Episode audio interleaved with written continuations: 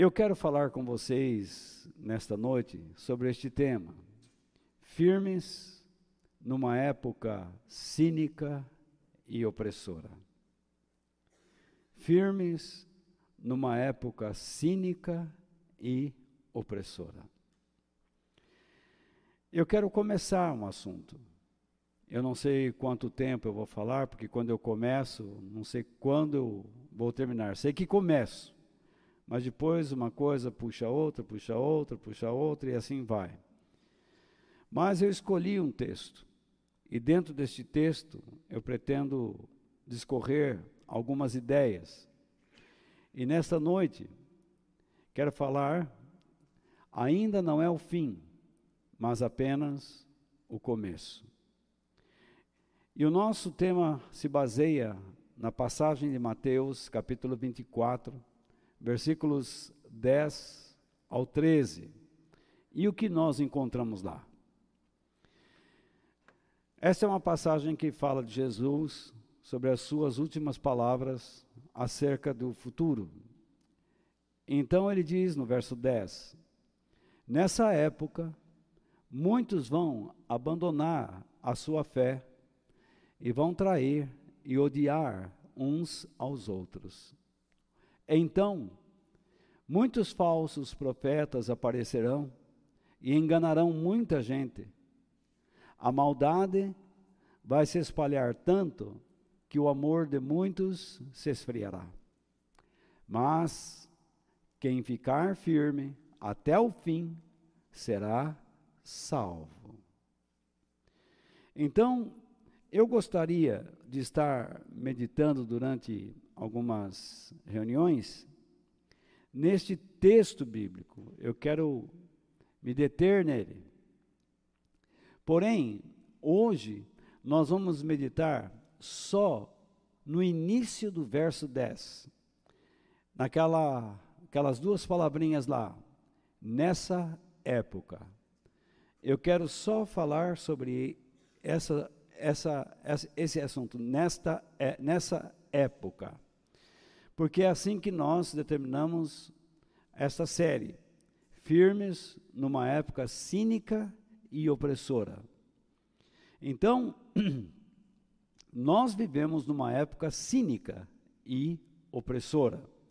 Eu quero colocar alguns slides, algumas telas, para que vocês me acompanhem, a fim de que vocês possam raciocinar e meditar comigo, porque eu creio que desta maneira é mais fácil para que nós compreendamos o assunto. Então, vamos lá. O cristianismo sempre foi perseguido, sempre, mas não como na época em que vivemos.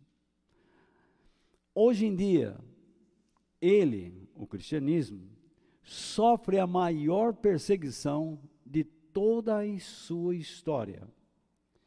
E penso que isso significa algo. Nós estamos nos aproximando da volta de Jesus.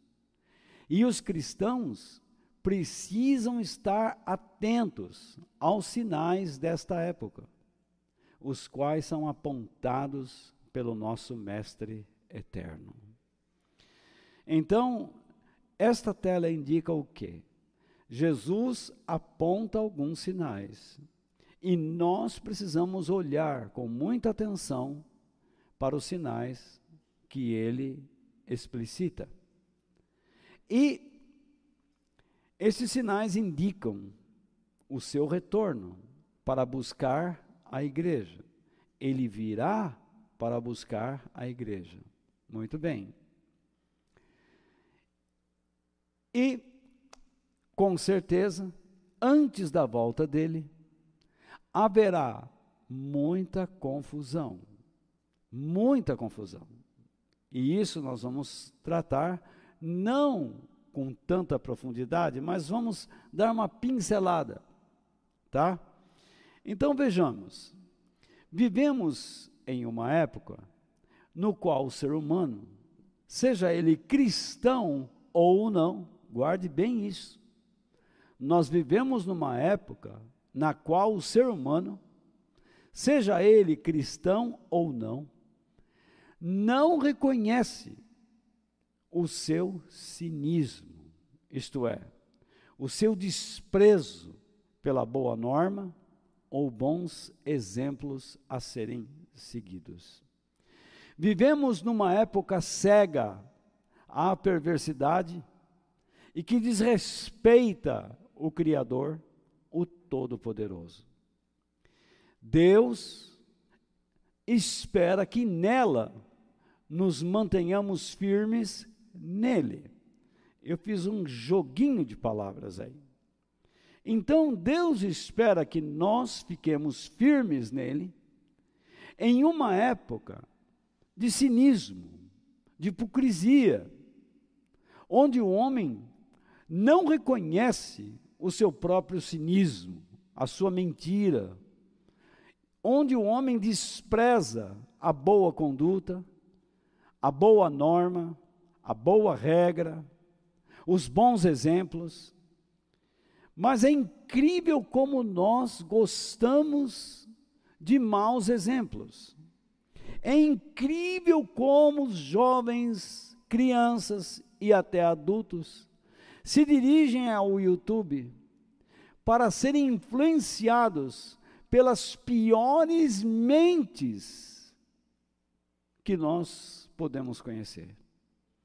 Infelizmente, nós precisamos dizer isso, principalmente para a igreja. Dentro da igreja, isso acontece também, porque eu coloco, seja cristão ou não, estas pessoas, cristãs ou não, desprezam as boas normas, desprezam a Bíblia, desprezam a igreja, desprezam a verdade, desprezam o que é sagrado e, portanto, desprezam bons exemplos. E o resultado é que nós vivemos em um tempo cheio de perversidade, de maldade. E é natural que estas pessoas desrespeitem o Criador, o Todo-Poderoso. Então, por que Deus não faz nada? É porque não é o tempo nós estamos ingressando em um período e ainda não chegamos no momento em que Deus tomará a sua decisão. Quando Jesus usou a expressão nessa época, que dá base àquilo que nós queremos comentar, ao que ele está se referindo? Senão, aos últimos dias do final dos tempos. Quando começou o final dos tempos? O final dos tempos começou quando ele veio. E a partir de lá, iniciaram-se os últimos dias, para o final dos tempos. O final dos tempos não terminará simplesmente com o arrebatamento da igreja, mas ele vai muito mais além. O arrebatamento da igreja é uma parte do final dos tempos. Para nós cristãos, o arrebatamento é o final dos tempos, mas não para este mundo, para a população deste mundo, porque há muitas outras coisas que vão ocorrer lá na frente, como a grande tribulação, o milênio e por aí adiante. Agora, quando Jesus disse nessa época, ele está se referindo a esta época cínica, a esta época opressora e perversa, cheia de maldade. Mas é incrível que muitas pessoas, quando leem este texto, pensam que Jesus está falando ao mundo e não observam detalhes do próprio texto que diz que muitos vão abandonar a fé. O mundo não tem fé. Jesus está falando aqui da fé nele, da fé no Evangelho. Então, este texto não se refere a pessoas fora da igreja, se refere a pessoas que estão na igreja que o abandonarão ainda. Ele está dizendo isto. Mas, Walter, você é chato, hein? Você é inconveniente. Eu não sou inconveniente. Simplesmente eu estou lendo o que está lá. E a palavra de Deus diz que muitos o abandonarão. Por quê? Por causa das pressões, por causa das perseguições. Eu disse no início que nunca a igreja sofreu tanto, nunca o cristianismo sofreu tanto como nesta época, como tem sofrido nesta época de cinismo e opressão.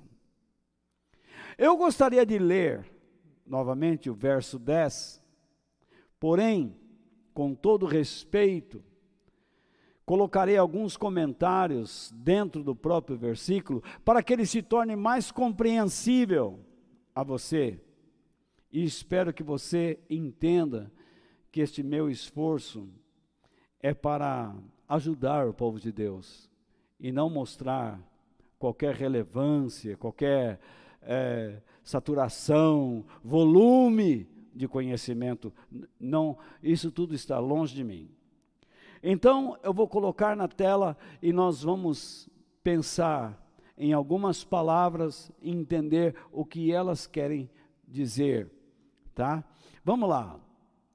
Jesus disse: Nessa época, isto é, nos últimos dias do final dos tempos, então, nos últimos dias do final dos tempos, muitos, ele está se referindo a quem? Muitos de vocês.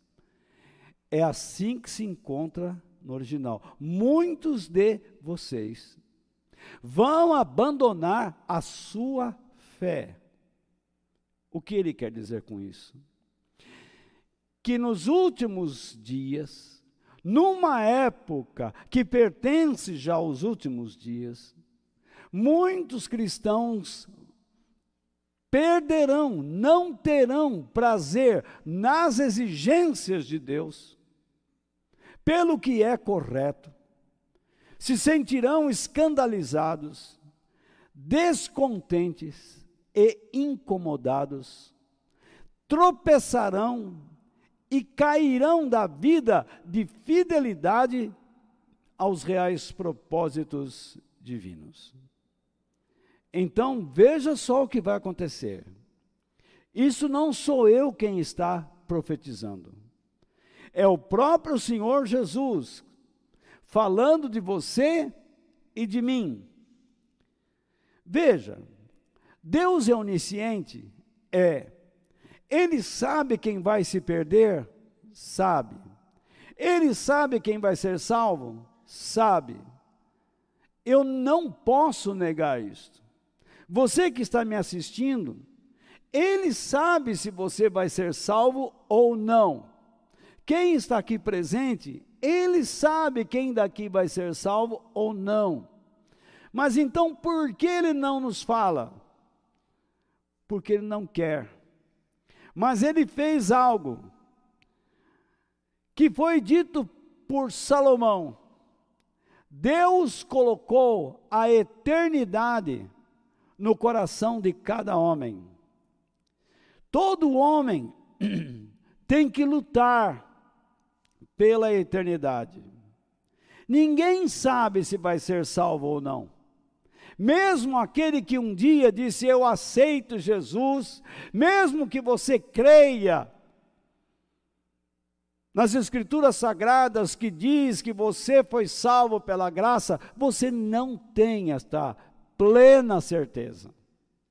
Porque a qualquer momento, a qualquer descuido, por qualquer descuido, você pode abandonar Deus. Eu conheço muitos cristãos que não se comprometem realmente com Deus, porque não têm prazer naquilo que Ele exige. Eles não encontram satisfação em uma vida correta. Eles precisam de deslizes para se sentirem felizes. Muitos, quando se encontram numa igreja, onde a verdade, onde se aborda sobre a verdade, onde as vidas são contrastadas com a verdade, eles se sentem escandalizados, porque parece que aquela igreja sai do comum. Ela, ela parece extraterrestre. Ela não se enquadra na cultura atual. E desde quando o evangelho precisa ser enquadrado em qualquer cultura? Todas as religiões se adaptam às culturas. O cristianismo não. Pelo menos as suas verdades não. Porque quem convence o homem acerca do pecado e da justiça de Deus é o Espírito Santo e não métodos.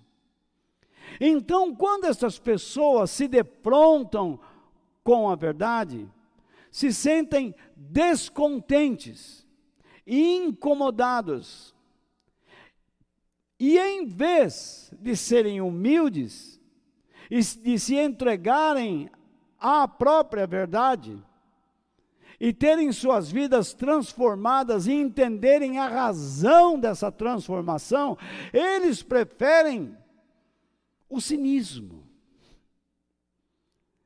E passam a oprimir aqueles que lhes falam a, ver, que lhes falam a verdade.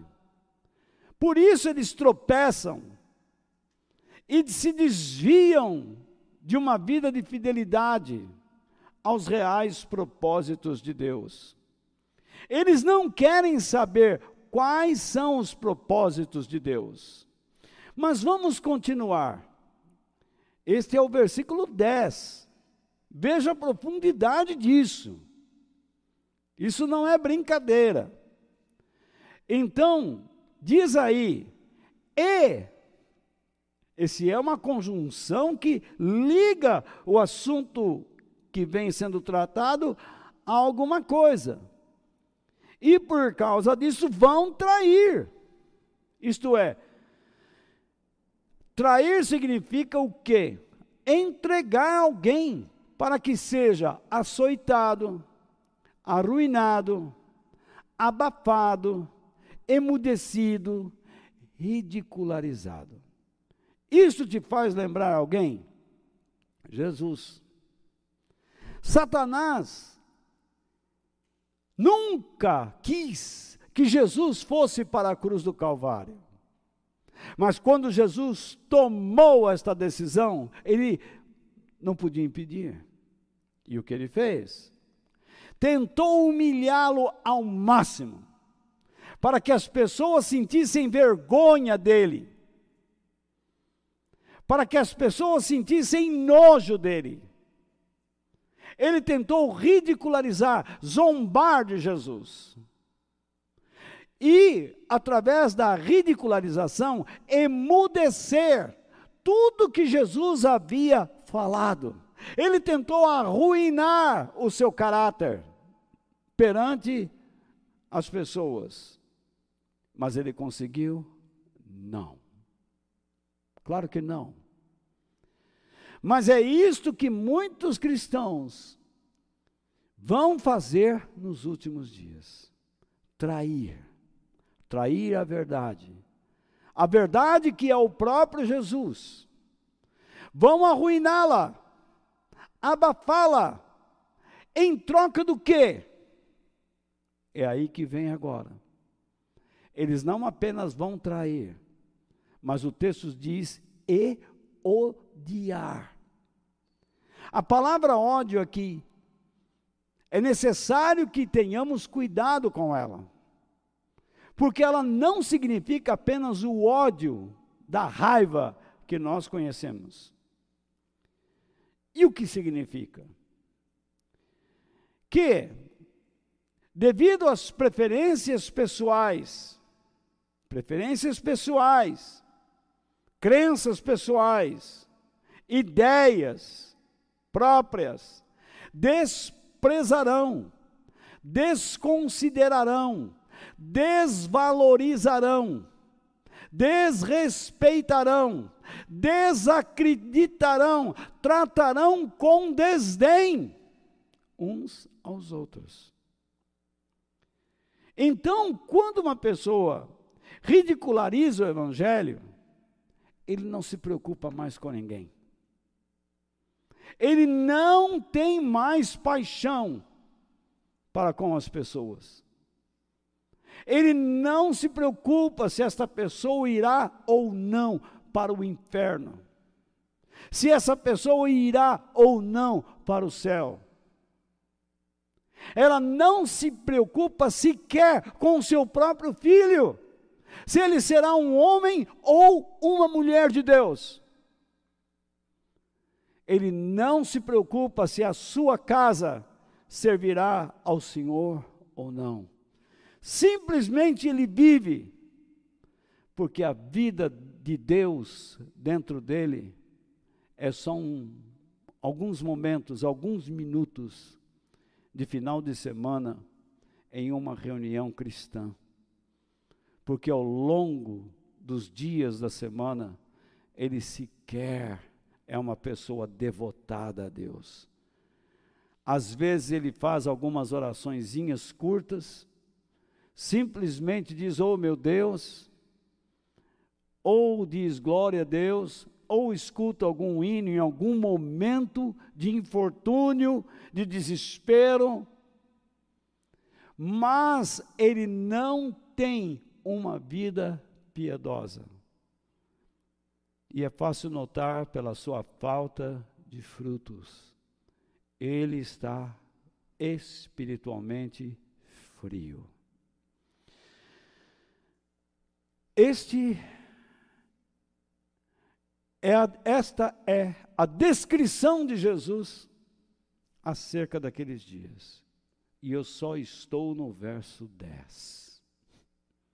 Imagine o que pode vir pela frente. E eu vou me esforçar, eu prometo, para oferecer a vocês o melhor que eu puder. Então, nesta época, sejamos firmes ante o espírito cínico e opressor desta época. Jesus foi firme. Paulo foi firme. Pedro foi perseverante. E tantos homens de Deus perseveraram e ficaram firmes em suas épocas, que também havia cinismo e opressão. Muito bem, eu já disse e repito, quando Jesus fala sobre esta época, ele se refere a um período de tempo com grandes pressões aos cristãos, e isso está exposto no contexto. No versículo 6 de Mateus 24, Jesus diz: Não tenham medo. Para quem ele está dizendo isso? Para os cristãos.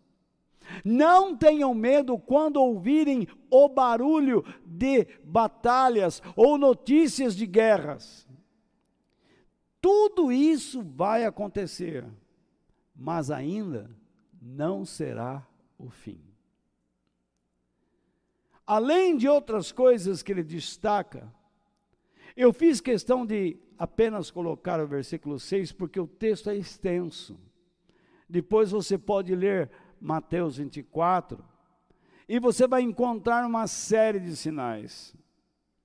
Mas o sentido original deste verso, quando ele diz: Não tenham medo, quando ouvirem, na verdade, o texto original diz: quando vocês começarem a ouvir, começarem. Lembre-se que nós estamos tratando de um subtema dentro do nosso tema. Ainda não é o fim, mas apenas o começo. Então, quando vocês começarem a ouvir, isso significa que começaremos a ouvir sobre guerras, notícias de guerras. O que significa isto? Rixas, disputas, contendas. Aparecem em algumas versões também e rumores de guerras, que é burburinhos, barulho, ruído, sussurros de vozes acerca do que? De guerras. E ele diz que nesse período nós não devemos ficar assustados, amedrontados ou dominados pelo medo ou pavor. Por quê? Porque, segundo a onisciência e soberania de Deus, tudo isso precisa acontecer antes do final do tempo da graça. O homem precisa experimentar do seu próprio veneno. Nós estamos assustados com muitas coisas que estão acontecendo.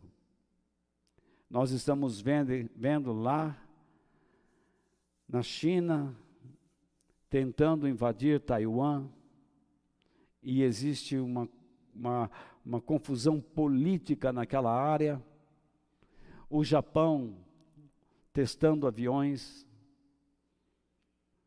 a Coreia testando aviões, todo mundo se preparando naquela região que está prestes a pegar fogo, e muitas pessoas já falam de uma terceira tralalá, tralalá, tralalá.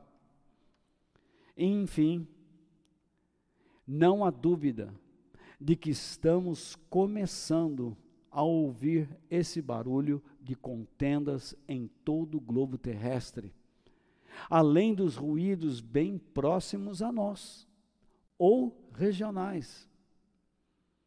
Nós estamos vendo tropas em treinamento em fronteiras, na América do Sul, nós estamos vendo movimentos de soldados em outras partes do globo, então nós temos movimentos, ruídos, barulhos de conflitos próximos e distantes. O mundo está prestes a pegar fogo. Vamos voltar à tela. Tudo isso se deve ao quê? Às transformações geopolíticas. Muita gente não entende o termo, então eu tentarei explicar de uma maneira simples. O que é geopolítica? É como nações, países, regiões, pessoas e povos são vistos e considerados por outras lideranças governamentais. Essas diferenças orientam as ações dos governos no cenário mundial. Se o nosso país representa uma ameaça a uma liderança, a um governo, esse governo, não gostando da nossa postura, fará tudo para nos prejudicar. Olha aí a questão da Amazônia. O Brasil, se vocês não sabem, ele polui o planeta apenas 3%. 3%. As maiores nações do mundo poluem 70%. E muitas pessoas dizem que o Brasil está destruindo a atmosfera. Acredite. Porque eles não gostam da nossa postura. Há muitos aqui também que não gostam da postura de outros países. E com isso tentam denigrir até mesmo coisas boas que existem lá. Muitos não gostam da nossa postura como igreja e tentam denigrir o nosso comportamento. Eu já ouvi que sou arrogante, eu já ouvi que sou o dono da verdade. Eu não sou o dono da verdade, eu sou apenas um pregador sobre a verdade. Eu procuro não mentir, eu procuro falar a vocês o que está escrito na palavra de Deus.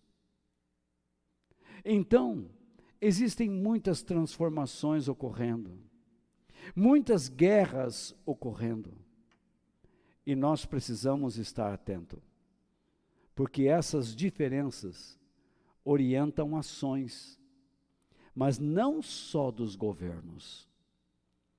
O pensamento, que é a ideologia, cultural, social, político e religioso, pensamento cultural, social, político e religioso de alguém ou de um grupo de pessoas, pode servir para se fazer tanto o bem como o mal. Conviver pacificamente ou rejeitar essa convivência pela extinção dos diferentes.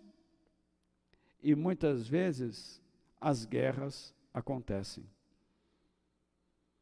Pense nas tentativas que existiram na, ao longo da história humana, feitas por líderes de governo para reprimir, controlar, dominar, esconder, calar, emudecer, amordaçar e até mesmo extinguir povos e raças. A nação judaica, se não fosse Esther, os judeus não existiriam mais. E é por isso que existe a festa do Purim em Israel, onde eles comemoram a salvação do povo judeu, que seria exterminado da face da terra. E essa não foi a única vez. Todos nós sabemos que em um período da história recente, o povo judeu estava marcado para desaparecer do mapa por um líder louco, europeu, que queria extinguir esta raça, dizendo que ela era a culpada de todas as mazelas do mundo. Mas outra vez, Deus interveio Deus agiu, porque Deus tem ainda alguma coisa com esse povo, e Ele vai tratar com este povo lá na frente. Veja só, meus irmãos, todas essas ações foram assustadoras. E não só isso, empobreceram a muitos porque não foram poucos que deixaram, deixaram seus bens países, famílias e migraram para outros lugares para reiniciar a vida. E com a ajuda de Deus, chegaram lá. Na minha família, eu tenho os exemplos. Meu bisavô veio da China, fugido e veio num navio cargueiro por dias, com pessoas morrendo ao seu lado, cheirando mal. Chegar, chegou aqui, trocaram seu nome. O meu avô veio da Europa, o outro avô veio da Europa, chegou aqui sem nada, e ambos trabalharam duro e venceram na vida. Eu creio que se você olhar na história da sua família, encontrará exemplos semelhantes. E se você conversar com pessoas, você vai saber que tudo isto é verdade, porém assustador. Você trabalha tanto no lugar, você faz tanto por um país, você faz tantas coisas boas pelas pessoas, e depois elas querem acabar com você, arrancar tudo o que você tem. É assustador vermos um ser humano tratar o seu próximo com desumanidade. É assustador isso. Tratar outro ser humano com desumanidade devido ao quê? Ao seu estilo autoritário, por desejar o poder. Olha o que acontece nos países aqui vizinhos do nosso. Pessoas inocentes são presas, bandidos são soltos, criminosos têm regalia. E pessoas inocentes perdem tudo. Por quê?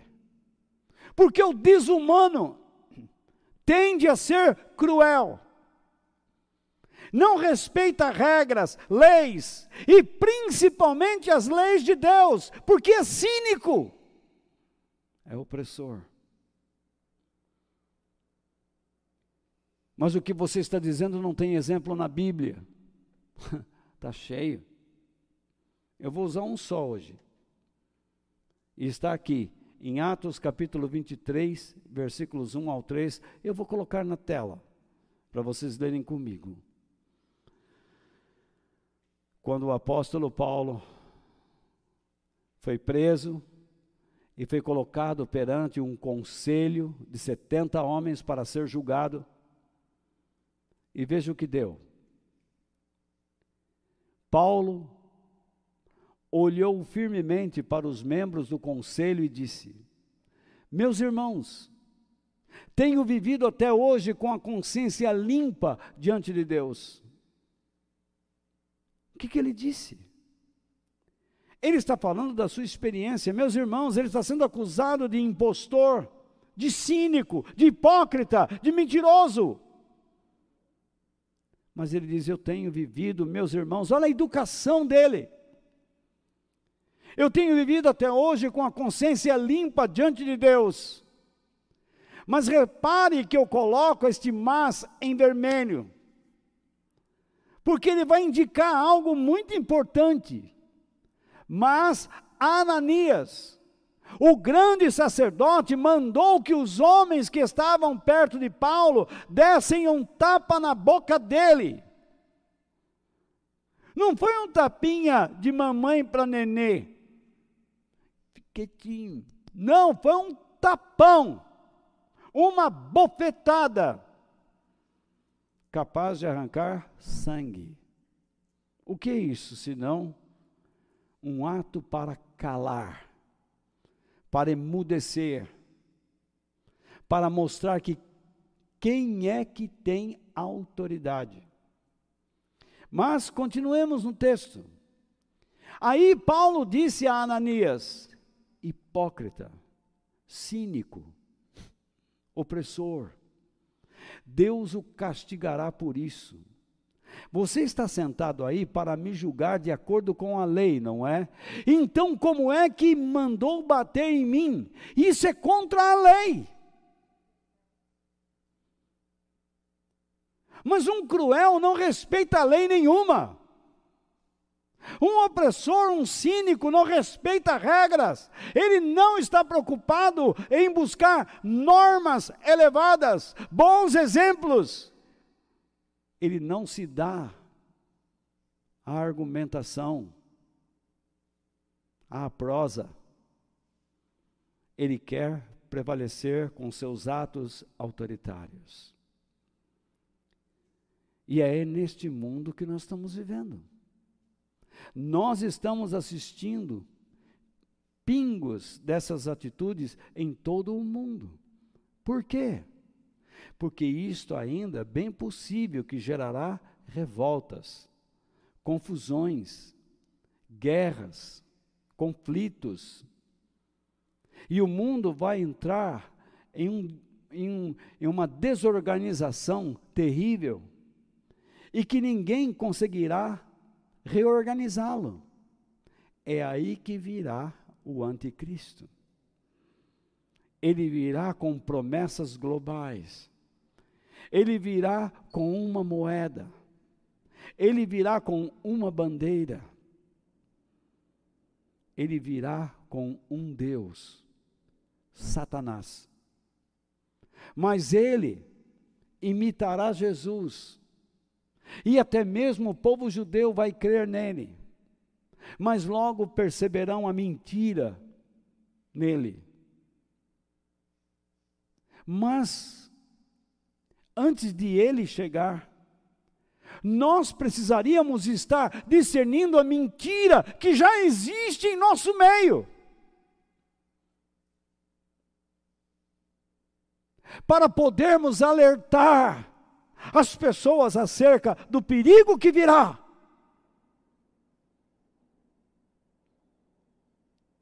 Isso que aconteceu a Paulo, aconteceu a Jesus,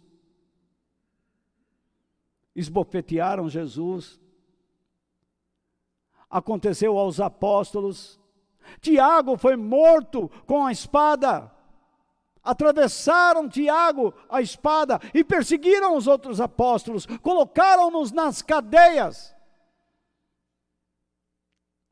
Como também há muitos cristãos. Você não se lembra o caso de Estevão? Que citou mais de 100 citações do Velho Testamento e não adiantou nada. Porque o cínico, o opressor, o cruel, o desumano, sempre pensa estar acima das regras, da lei.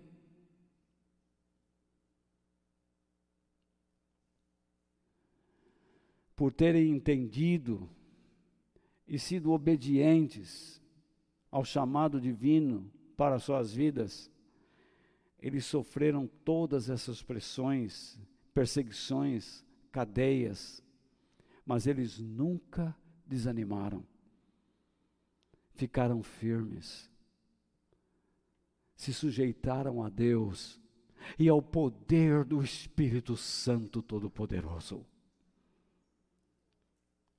Eles agiram com fé e continuaram fazendo as obras de Deus. Por isso, a fé em Cristo nos transformou em novas criaturas. Isso não é verdade? A fim do quê? De fazermos as obras de Deus nesta época o apóstolo Paulo, ele fala sobre a nossa vida em unidade com Cristo, dizendo o seguinte, em Efésios capítulo 2, verso 10. Pois foi Deus quem nos fez o que somos agora. Este é o mesmo texto que diz: pela graça vocês são salvos, e não pelas obras. Só que as obras que Paulo se refere não é uma obra de ajudar um ao outro, mas são os sacrifícios do Velho Testamento, a guarda do sábado, as festas. São as obras religiosas dos judeus. E alguém diz: o cristão não tem obra. Tem sim, senhor. Senão você vai negar o que está escrito aqui. a Bíblia diz: Pois foi Deus quem nos fez o que somos agora, em nossa união com Cristo Jesus, Ele nos criou, isto é, Ele nos fez novas criaturas, as coisas velhas se passaram, eis que tudo se fez novo, para quê? Com que finalidade? A finalidade tem um motivo fazermos as boas obras. Para que fizéssemos as boas obras. E o que significa isso? Tarefas ou ações aceitas por comprometimento ou pacto. Então, Deus preparou estas boas obras para nós desde a eternidade. Porque Deus, na sua onisciência, sabia que você, eu e você estaríamos na igreja. Então ele procura explicar a razão de nós estarmos em Cristo. Não é só para crer, não, não é só para vir e cantar, não, como eu vou explicar já. Nós estamos em Cristo Jesus para sermos transformados e realizarmos algo em uma época cínica e opressora, num terreno que não nos pertence, que foi entregue pelo próprio homem a Satanás, porque o mundo jaz no maligno.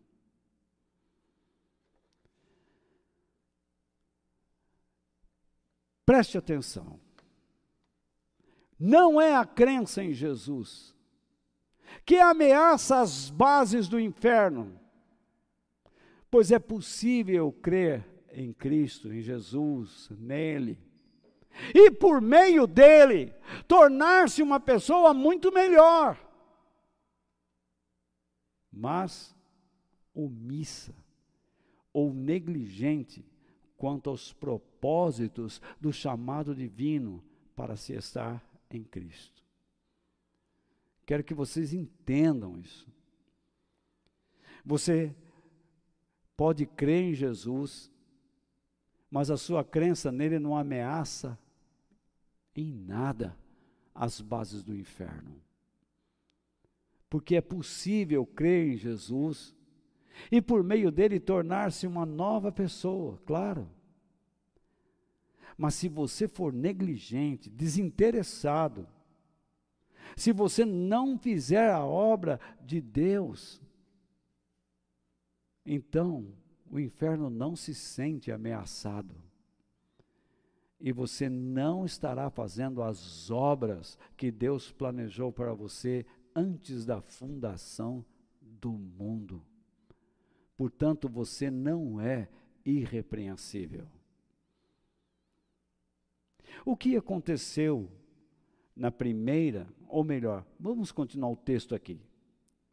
Todavia, quando há o comprometimento com a realização das obras de Deus, para as quais os cristãos são chamados, os esquemas satânicos então são o que? Abalados, ameaçados. E o que acontecerá? E isso instigará pressões, perseguições e rejeições aos cristãos por ideologia. Os cristãos são preconceituosos. Vocês já não ouviram isso? Nós somos contra os homossexuais, somos contra os afros, somos contra os brancos, somos contra os amarelos, somos contra os vermelhos, somos contra tudo, somos negacionistas, somos não sei o quê. Tenha santa paciência. O cristianismo, para dizer a verdade, é a única religião no mundo em que qualquer pessoa de qualquer etnia ou raça pode ingressar. Isso é verdade porque Jesus nos mandou pregar para todas as pessoas de todas as raças. Porque aquele que crer e for batizado será salvo. Deus amou o mundo de tal maneira que deu o seu Filho unigênito para que todo aquele que nele crer não pereça, mas tenha a vida eterna. Por isso, Jesus, em Mateus 5, versos 11 e 12, diz: Bem-aventurados quando vocês forem perseguidos por fazerem a vontade de Deus. Ele falou: se contente, se vocês forem perseguidos por estarem fazendo a vontade de Deus, fiquem contentes. Eu espero que vocês estejam firmes ainda comigo, hein? O que aconteceu na primeira época do cristianismo também se dará na última, mas numa escala muito maior em termos de perseguição. Os cristãos dos últimos dias verdadeiros, à semelhança dos primeiros cristãos na igreja, estarão realizando as obras de Deus com uma fome e uma sede indescritível, como disse Jesus. Felizes os que têm fome e sede de fazer a vontade de Deus, porque o Senhor os deixará plenamente satisfeitos. Mas eles saberão que estarão atuando num terreno satânico, porque o mundo jaz no maligno. O que esses cristãos estarão fazendo? Advertindo as pessoas contra o pecado, evangelizando essas pessoas, aproximando essas pessoas de Deus, ensinando como elas podem ir a Deus, que Deus é real. E o que mais? Fortalecendo essas pessoas em Deus, para que se mantenham nele, explicando para elas que se permanecerem nele serão perseguidas. Assim como nós, anteriormente a Cristo, perseguíamos por ignorância aqueles que amavam a Deus. Nós éramos preconceituosos. Até que Deus nos chamou para esta fé gloriosa. Eu dizia acreditar em Cristo, mas não acreditava no céu. O céu para mim era uma, um conto de fadas, era uma ilusão. Eternidade para mim era algo maluco. Mas quando eu encontrei Jesus, tudo isso se tornou uma realidade. Uma verdade inabalável em minha mente, em minha alma, em meu coração.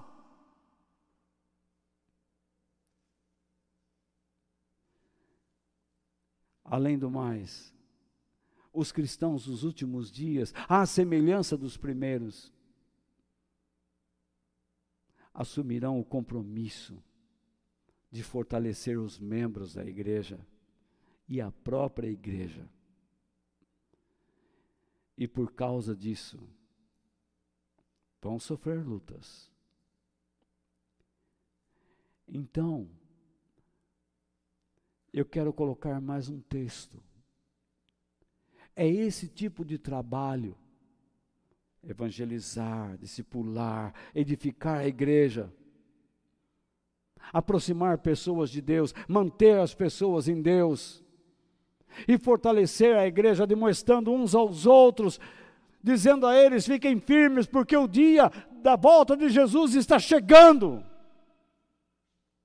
É esse tipo de trabalho, o serviço espiritual, que ameaça as ideologias desta época e todos os planos ou esquemas satânicos.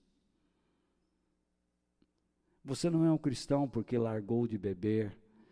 Você não é um cristão porque largou das drogas. Você é um cristão porque largou de beber e agora diz que Cristo o ajudou e ele este outro também pode largar e ser uma pessoa abençoada e fortalecer outros e alcançar outros. Existe uma vida melhor.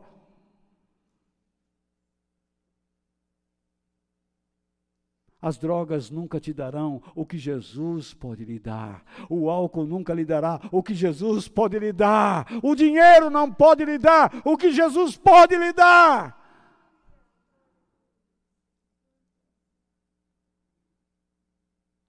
Outro dia eu coloquei no Instagram uma frase.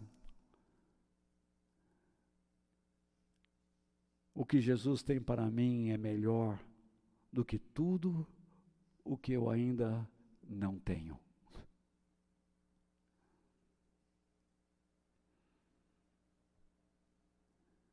Vamos voltar ao texto.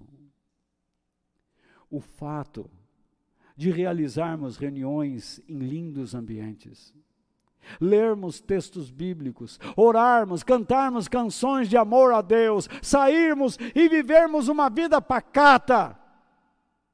Que ameaça há nessas ações aos esquemas satânicos?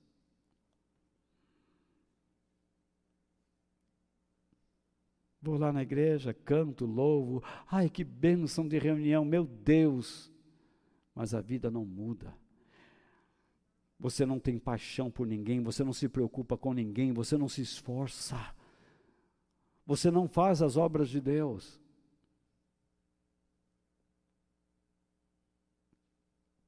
Nós somos uma ameaça aos poderes malignos quando entendemos os objetivos da santificação ou da vida dedicada ao serviço de Deus no mundo. Não é isto que Paulo ensina lá em Romanos 12, versículos 1 e 2? A verdadeira adoração está no nosso serviço a Deus.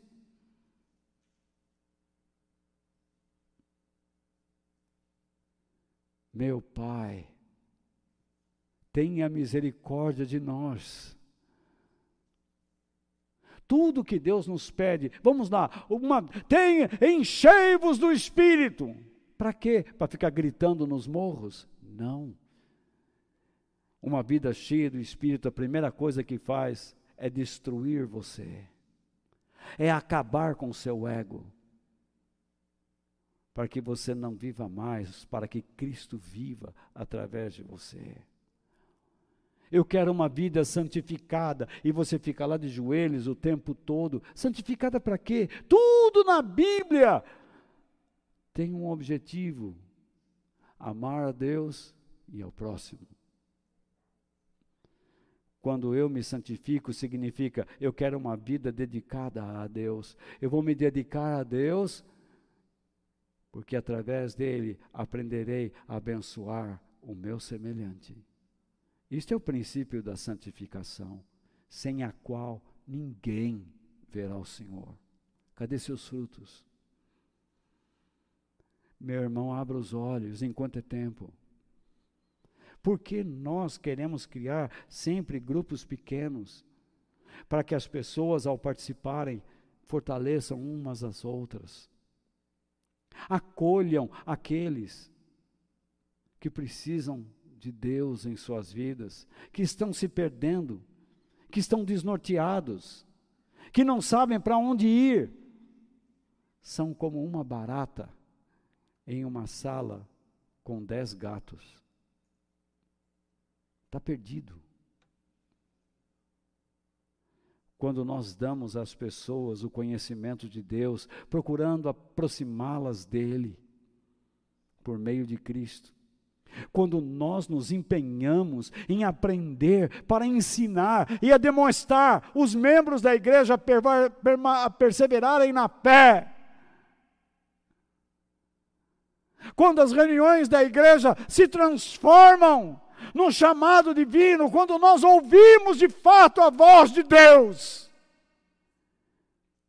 nos chamando para a nossa responsabilidade, ao nosso compromisso com a vida em Cristo e o nosso serviço cristão.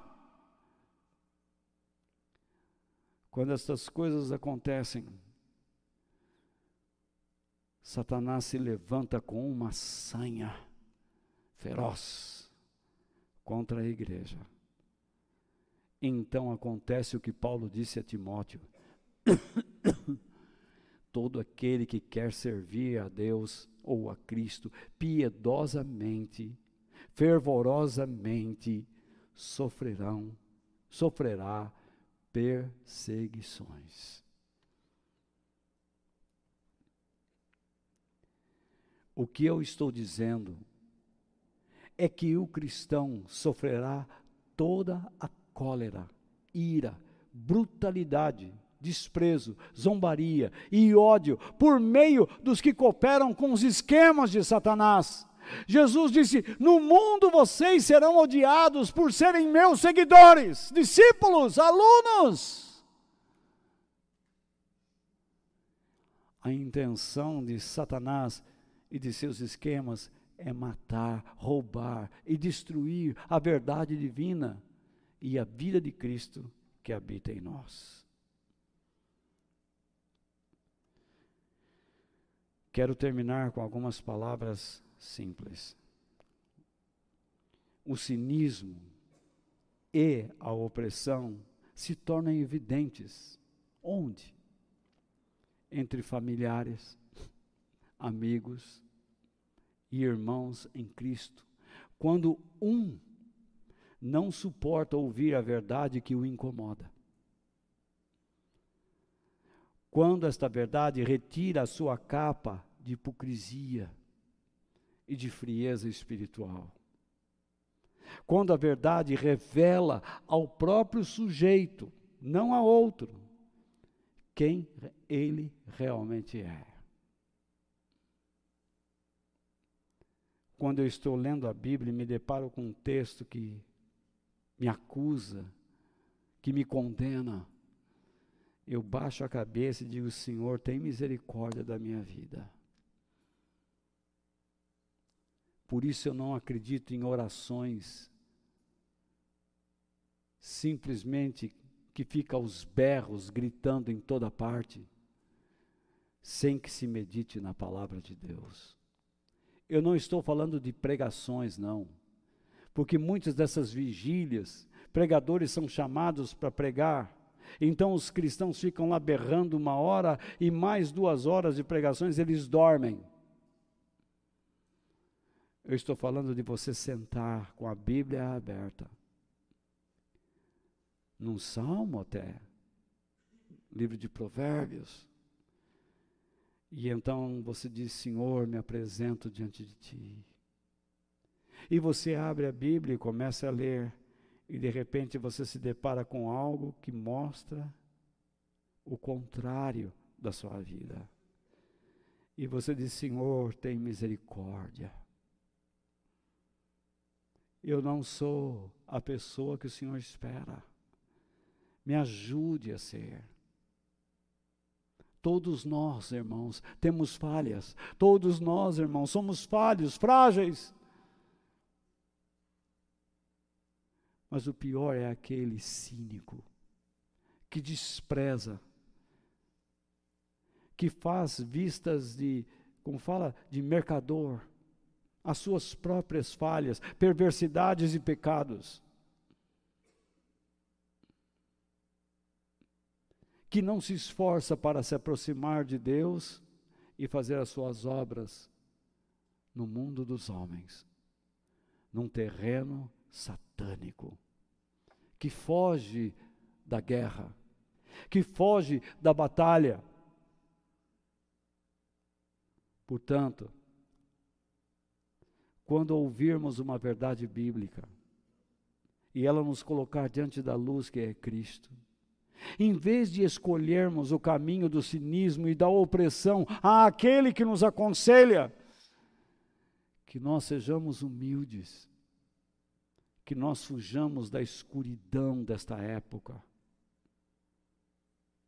e nos mantenhamos firmes em Deus, pois este é o melhor caminho para estarmos em unidade com Cristo e seguirmos para a eternidade.